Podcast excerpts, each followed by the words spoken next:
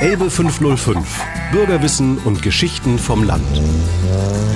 Erlebt Landschaft und Natur, Märchen und Sprache, was der Dübel doch all deit. Orte und Kultur. Elbe 505. Das sympathische Bürgerportal zum Mitmachen. Heute mit Corinna Hesse.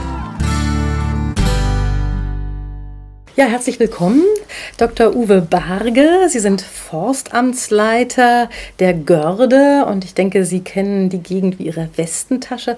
Haben Sie einen Lieblingsplatz? Ja, ähm, ich denke, der Lieblingsplatz, was die landschaftliche Attraktivität angeht, der liegt schon im Zentrum der Görde, im Breser Grund. Das ist so ein äh, großer, äh, 45 Hektar großer Hutewald äh, ein Wald, der ja im Grunde ein Kulturrelikt ist aus vergangenen Zeiten, aus dem Mittelalter, als die Menschen ganz andere Ansprüche an die Wälder hatten, als wir sie heute haben. Das sind äh, sehr alte, zum Teil drei bis vierhundertjährige Traubeneichen, die dort als quasi Solitäre in einer Heidelandschaft stehen. Und damals war es eben so, dass äh, nicht nur das Holz dieser äh, freistehenden Eichen begehrt war, sondern auch alle möglichen starken Äste, krumme Schaftteile für den Schiffbau. Und äh, zusätzlich sollten eben diese großen Eichen äh, nach Möglichkeit viel Eichelmast, also Eicheln bieten, wenn sie denn fruktifizieren, um möglichst viel äh, Haustiere in den Wald eintreiben zu können, also Hausschweine, äh, Kühe, Schafe, was wovon da überall äh, die Rede ist und Gebrauch gemacht wurde damals. Und äh, diese Mittel, dieses Relikt einer mittelalterlichen Landschaft, das ist nun gar nicht natürlich. Wir müssen es in jedem Jahr mit großem Aufwand offen halten. Das würde sich von Natur aus völlig bewalden. Aber wir hauen dann den Anflug von kleinen Nadelbäumen, Birken, aber auch von Eichenverjüngung immer mal wieder zurück, um diesen offenen Landcharakter zu erhalten. Und zudem ist die Fläche an einen Schäfer verpachtet, der zweimal im Jahr mit einer größeren Heidschnuckenherde, in dem auch einige Ziegen sind, äh, das abweidet, um diese Heide aktiv und blühend und offen zu halten. Hm. Den Wald, den wir heute kennen, ist ja, der ist größtenteils eigentlich gar nicht mehr so, wie er natürlicherweise gewachsen ist, sondern ist von Menschen halt handgestaltet. Gibt es noch Ecken, wo man sehen kann, wie Wald sich entwickeln würde, wenn keiner eingreift? Also wir müssen, glaube ich, ganz nüchtern äh, zur Kenntnis nehmen, dass es in Deutschland vielleicht mit Ausnahme einiger Täler im bayerischen Wald in ganz abgelegenen Ecken im Grunde keinen Naturwald im, in diesem engeren Sinne mehr gibt. Es hat über die Jahrhunderte überall Eingriffe äh, des Menschen gegeben und ein Großteil des Waldes ist als Wirtschaftswald begründet mit dem Ziel, dort äh, brauchbare äh, Bäume und brauch, brauchbare Bäume anzupflanzen und später zu ernten oder zu sehen und eben des, den Bedarf an Holz, den jede Gesellschaft hat, dort auch zu decken. wir haben mittlerweile ja ein Konzept, in dem wir 10% der Waldfläche wieder in einen äh, möglichst naturnahen Wald äh, zurückführen, wobei wir das gar nicht so aktiv an vielen Stellen machen müssen, sondern es gibt auf vielen Standorten eben auch Wälder, die trotz der Bewirtschaftung sehr nah an dem Ideal eines Urwaldes sind und die sich dann äh, so, der, äh, so der Wunsch und die Zielrichtung äh, von Natur aus wieder in so einen Urwald zurückentwickeln. Das sind also im Grunde potenzielle Entwicklungsurwälder. Hm. Was wären das für Bäume, die hier stehen, wenn sie natürlicherweise wachsen? Ja, also das ist ganz stark orientiert natürlich an den potenziell natürlichen Waldgesellschaften, die sich hier einfinden. Äh, wenn der Mensch die Bewirtschaftung unterlassen würde und die potenziell natürliche Waldgesellschaft wird auf den meisten Flächen hier dominiert von der Baumart Buche. Das ist hier unter diesen Klima- und Standortbedingungen die konkurrenzstärkste. Die war sicherlich auch vor Einflussnahme des Menschen die Hauptbaumart in der hiesigen Gegend. Und daran ist es orientiert. Es sind aber auch in, ähm, in feuchteren Bereichen, die die Buche dann nicht mehr mag und wo sie nicht mehr so konkurrenzstark ist, sind es Eichenwälder, zum Teil mit Flatterulme. Wir haben auch sehr äh, mit über 1000 alten Flatterulmen das bedeutendste Relikt dieser, dieser Bäume in Niedersachsen. Ähm, und natürlich äh, feuchtere Bereiche, auf denen dann Erle und Weide und solche Gehölzarten äh, ja, die, die Oberhand gewinnen und den natürlichen Wald bilden würden. Also von diese Standorte sind repräsentativ ausgewählt und insgesamt 10 Prozent der Waldfläche im Forstamt Görde, also annähernd 2000 Hektar, äh, laufen in eine solche Entwicklung. Zum Teil in kleineren Parzellen, dann manchmal sind es nur zwei oder drei Hektar, ähm, mitunter aber auch äh, größere Parzellen. Die größte zusammenhängende Fläche hat über 400 Hektar Waldfläche, äh, die so ein Entwicklungsurwald oder so ein zukünftiger Urwald äh, dann werden soll. Die Görde ist ja insgesamt der größte zusammenhängende Mischwald in Norddeutschland. Wie kam es dazu? Also warum hat sich das ja, hier das besonders ist, erhalten? Das ist ein viel zitierter eine viel zitierte Bemerkung, die äh, aus dem, äh, an, an einigen Stellen zu lesen ist. Äh, das ist die Definition von Mischwald, die ist da äußerst schwierig. Also die Görde ist ein großes, ungewöhnlich großes zusammenhängendes Waldgebiet. Jetzt reden wir aber über die Görde, also den, den Waldgörde. Äh, das sind etwa 6.500 Hektar in äh, Landeseigentum und darum nochmal ein Ring von 4.000, 5.000 Hektar Privatwald, also insgesamt 11 äh, sicherlich über 11.000 Hektar groß, wenn man die, dieses Lied. Und das ist schon für das norddeutsche Flachland ein sehr, sehr großes zusammenhängendes Waldgebiet und hat einen hohen Mischungsanteil. Wir haben eben traditionell in der Görde ähm, an der Eiche einen weiten Raum gelassen. Das Forstamt hat also mit 17 Prozent Eichen, Eiche Anteil an der, an der ähm, Baumartenverteilung und an der Holzbodenfläche einen sehr hohen Eichenanteil. Das ist ungewöhnlich und das prägt dann auch äh, diesen Mischwaldcharakter, wobei Mischwald eben ein nicht sauber zu definierender Begriff ist. Genau, es gibt ja auch äh, das Naturwaldreservat Görder Eichen. Ist das das, was Sie eben meinten? Das ist ein oder? Naturschutzgebiet, na, das ist ein Teil dessen. Das ist ein Naturschutzgebiet, auch gleichzeitig FFH-Gebiet, äh, die, ähm, die Görder Eichenwälder. Und äh, da haben wir an ja, vielen mindestens drei oder vier Stellen auch große Wälder mit einem alten Baumbestand, äh, die diesem äh, ja, Wunschideal einer naturwaldähnlichen Bestockung sehr nahe kommen. Hm. Da muss man ja auch an ganz viele andere Lebewesen noch denken, nicht nur an Bäume, zum Beispiel auch Pilze. Was ist wichtig, Pilz, um die zu erhalten? Ja, Pilze, in, im Grunde ist es wichtig, den, äh, das Biotop zu sichern und zu erhalten. Äh, die Görde hat eine, eine Besonderheit, die liegt in ihrer Geschichte. Sie ist äh, schon seit dem, ja, seit dem frühen Mittelalter ein exklusives Yachtgebiet der Herzöge äh, von Lüneburg gewesen. Diese äh, Welfenlinie, die dann später mit, den, ähm, mit der Wolfenbüttler-Welfenlinie zusammen äh, über lange Zeit äh, vor dem Königreich Hannover sehr mächtig war hier im norddeutschen Raum. Und sie haben sich dieses, dieses Gebiet Görde aus reinem jachtlichen Eigennutz gesichert, um dort äh, eine jachtliche Hofhaltung mit großen Parforce-Yachten äh, machen zu können. Das hat aber dazu geführt, dass der Görde das Schicksal der meisten anderen Wälder erspart geblieben ist, die nämlich abgeholzt worden sind im, im Mittelalter äh, und dann später erst wieder meist durch äh, heutige Kiefernwälder ersetzt wurden. In der Görde gibt es einen sehr großen Anteil sogenannter alter Waldböden. Das sind zwar keine, wie ich anfangs schon sagte, keine Urwälder, die wir da finden, aber es sind Wälder, in denen eine überwiegend von Laubbäumen dominierte Bestockung seit der letzten Eiszeit vorhanden war und ist. Also es hat ein Waldkontinuum über 10.000 Jahre mindestens gegeben seit der letzten Weichselvereisung äh, oder der letzten Eiszeit, während eben andere Wälder durchaus eine Freilage hatten und erst wieder neu aufgebaut worden sind. Das hat aber wiederum zur Folge, dass auf den alten äh, Waldstandorten bestimmte Tierarten, insbesondere Insektenarten, seltene Käferarten, die hochspezifisch an Eichen und Buchen gebunden sind, nicht erst wieder zuwandern mussten, sondern sie haben sich auf diesen Standorten über diesen langen Zeitraum gehalten. Und das macht die Görde wiederum sehr interessant für äh, den Artenschutz. Wir haben also sehr, sehr viele äh, hochspezialisierte Arten im Bereich, nehmen wir nur mal als Beispiel äh, die Käfer, ähm, die eben woanders nicht zu finden sind und äh, die auch der Normalsterbliche, wenn er nicht gerade in diesem Fach spezialisiert ist, gar nicht erkennen und finden würde. Aber sie sind eben vorhanden. Die Spezialisten sagen uns das immer wieder, dass die Görde diesbezüglich, was den Naturschutzwert angeht, ein ausgesprochenes Kleinod ist.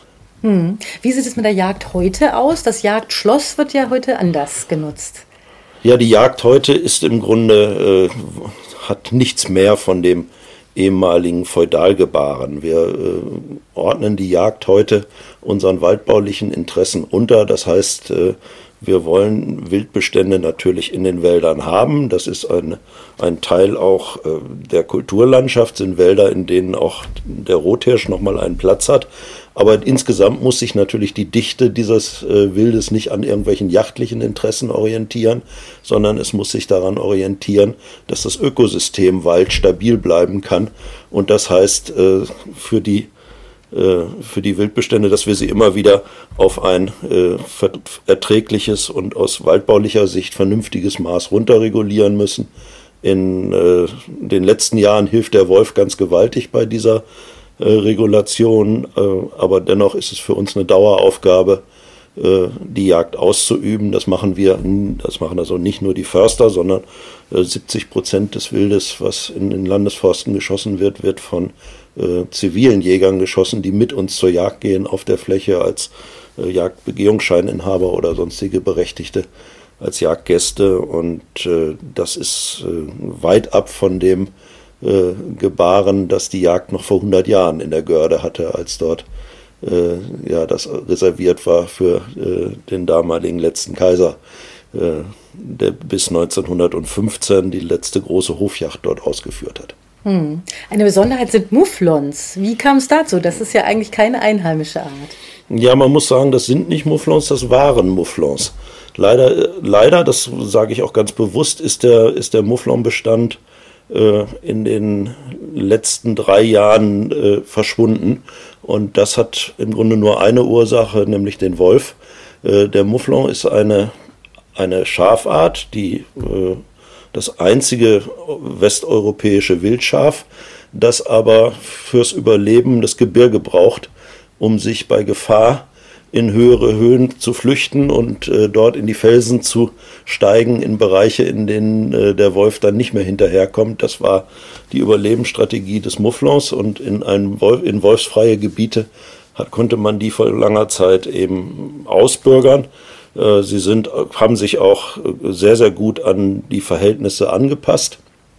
Im Grunde war es nach strengen Definitionen auch des Naturschutzrechts eine heimische Art, denn sie war seit 1903, äh, also deutlich über 110 Jahre, in Görde, ohne dass sie vom Menschen irgendwie unterstützt worden ist. Diese Population war zwar ausgesetzt, aber die hat sich dann eigenständig entwickelt aber mit der Ausbreitung des Wolfes und den fehlenden Fluchtmöglichkeiten war im Grunde allen Fachleuten klar, dass es eine Frage der Zeit sein wird, bis diese äh, Tierart wieder verschwunden ist. Die ist also nicht von den Jägern geschossen worden. Wir, die haben, wir haben uns äh, sofort zurückgehalten, äh, um auch nicht dem Vorwurf äh, unterstellt werden zu können, die seien ja gar nicht vom Wolf eliminiert worden, sondern von den Jägern. Die Jäger haben in den letzten Jahren im Forstamt äh, gar kein Muffelwild mehr geschossen, aber die Wölfe haben sich sehr darauf spezialisiert und haben, weil es auch für sie eine relativ leichte und sehr wohlschmeckende Beute ist, diesen Mufflon oder diesen Muffelwild oder Mufflonbestand äh, in allerkürzester Zeit äh, eliminiert und ja, sagen wir es, äh, ausgerottet. Äh, was uns alle überrascht hat, war das Tempo, mit dem diese Entwicklung stattgefunden hat. Wir hatten, haben also geglaubt, dass es einige Jahre dauern wird, aber es hat in der Tat nur zwei bis drei Jahre gedauert, dann waren die Mufflons verschwunden. Und wir sprechen immerhin über annähernd 250 Tiere. Das war so die geschätzte Bestandesgröße noch vor vier, fünf Jahren. Hm. Was auch sehr schnell voranschreitet, ist der Klimawandel. Ähm, wie reagiert Forst auf diese Entwicklung? Also muss man dann äh, andere Bäume mit anpflanzen oder wie reagiert man insgesamt? Ja, das, das ist eines der wichtigsten Themen für die Forstwirtschaft überhaupt, äh, die Anpassung der Baumarten. Und da müssen wir ja immer in sehr langen Zeiträumen denken an diesen Klimawandel, der nun nicht zu leugnen ist Es ist ganz deutlich, dass es wärmer äh, wird. Das zeigen die weltweiten Messungen. Äh, noch nicht klar für unseren Bereich ist, wird es wärmer und trockener oder wird es wärmer und feuchter. Äh, da gibt es also unterschiedliche Aufzeichnungen und äh, sicherlich auch noch einen meteorologischen Expertenstreit. Was aber auch ganz deutlich ist, ist eben die Zunahme der Wetterextreme, sowohl in äh, der Niederschläge, die dann meist außerhalb der Vegetationszeit äh, besonders heftig sind, äh, als auch die, das Ausbleiben, wie wir es jetzt gerade erleben, äh, über lange Trockenphasen, äh, was natürlich den Bäumen und dem Wald zu schaffen macht. Wir reagieren damit durch einen ja, sagen wir mal, allmählichen Wechsel in den Baumarten. Es gibt Baumarten, die eben mit diesem Mehr an Wärme und den Klimaextremen besser klarkommen. Das ist die Eiche, die dann möglicherweise gegenüber der Buche Konkurrenzkraft gewinnt. Das ist aber auch eine Baumart, die einen relativ breiten Raum in unserem waldbaulichen Geschehen hat. Die Douglasie, eine ursprünglich aus Nordamerika stammende Baumart, die sich sehr gut hier in äh, das Waldgefüge und in das Ökosystem integriert hat und äh, die in der Lage ist, äh, sowohl Trockenheit als auch hohe Wind, Windgeschwindigkeiten ähm, als auch äh, und solche Dinge besser zu ertragen als beispielsweise die Fichte. Ähm, und eine Geheimwaffe in meinen Augen ist nach wie vor die gute alte Kiefer, die ja den Großteil unserer Wälder hier prägt. Sie war damals, als, als im Grunde die Aufgabenstellung für die Förster war, steppenartige Gebiete aufzuforsten, im, vor ein, zwei, dreihundert Jahren, äh, die eben aus der Entwaldungsphase des Mittelalters übrig geblieben waren, war sie schon der Joker als Baumart und sie wird sicherlich auch in Phasen des Klimawandels äh, eine hohe Bedeutung in unserem waldbaulichen Geschehen behalten, weil sie äh, in der Lage ist, eben extreme Trockenphasen schadlos zu überstehen und eine wirklich ja, trockenheitsliebende Baumart, kann man schon fast sagen, ist und damit ganz gut klarkommt. Hm.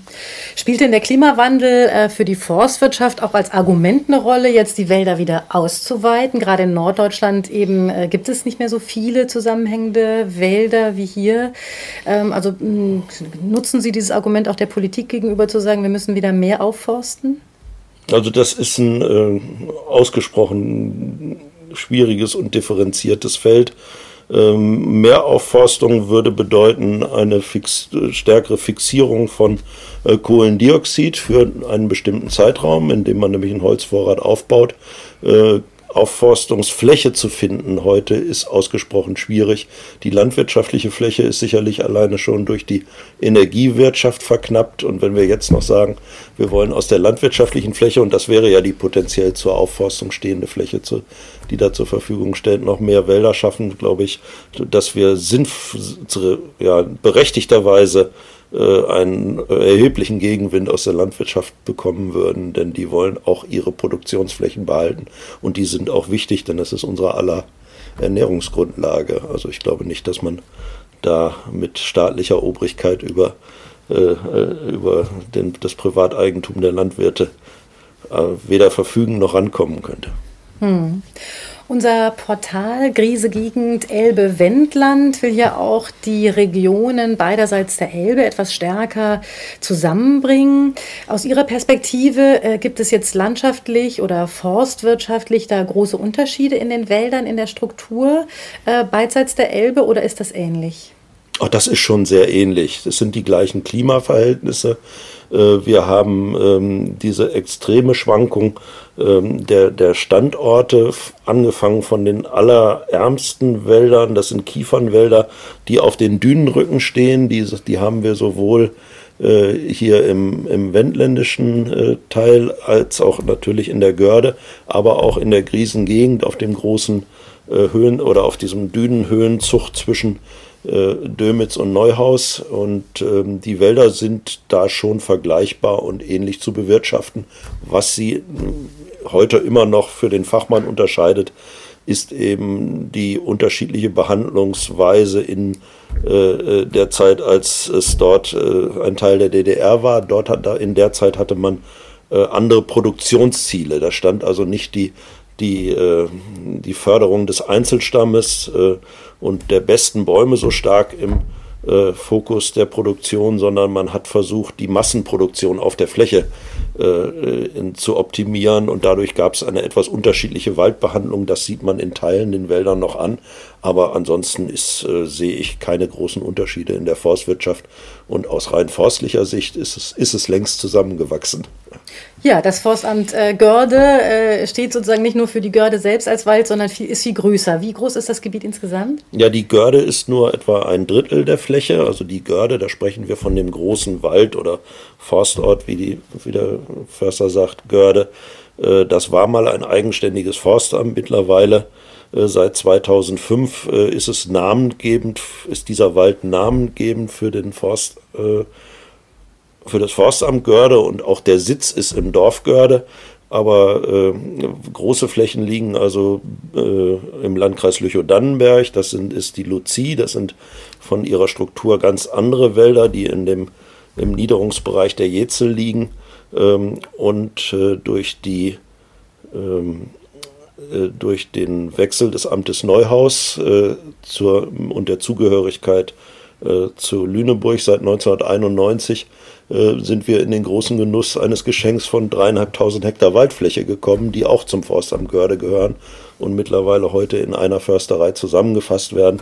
Dann gibt es noch Wälder äh, bis nach Blickede hoch und insgesamt hat das Forstamt Görde heute ungefähr eine Fläche von 19.000 Hektar. Hm. Was wünschen Sie sich persönlich für diesen Wald, für Ihren Wald vielleicht in der Zukunft? Was haben Sie noch vor?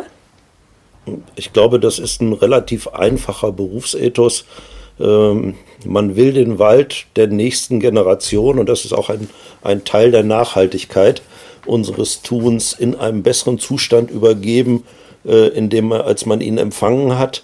Ähm, das heißt, die zukünftige, zukünftige Generationen sollen, äh, die, sollen die Potenziale haben, ähm, diesen Wald nach ihren Vorstellungen zu äh, gestalten. Das heißt, es sollte ein aus vielen Baumarten bestehender, äh, gemischter, vielschichtiger Wald sein. Und mein persönliches Ziel ist es an diesem Aufbau, dem der Nachhaltigkeitsgedanke zugrunde liegt, für die Zeit, in der man dafür verantwortlich ist, das weiterzuentwickeln und dann mit Freude an die Nächsten übergeben und sagen, macht mal weiter.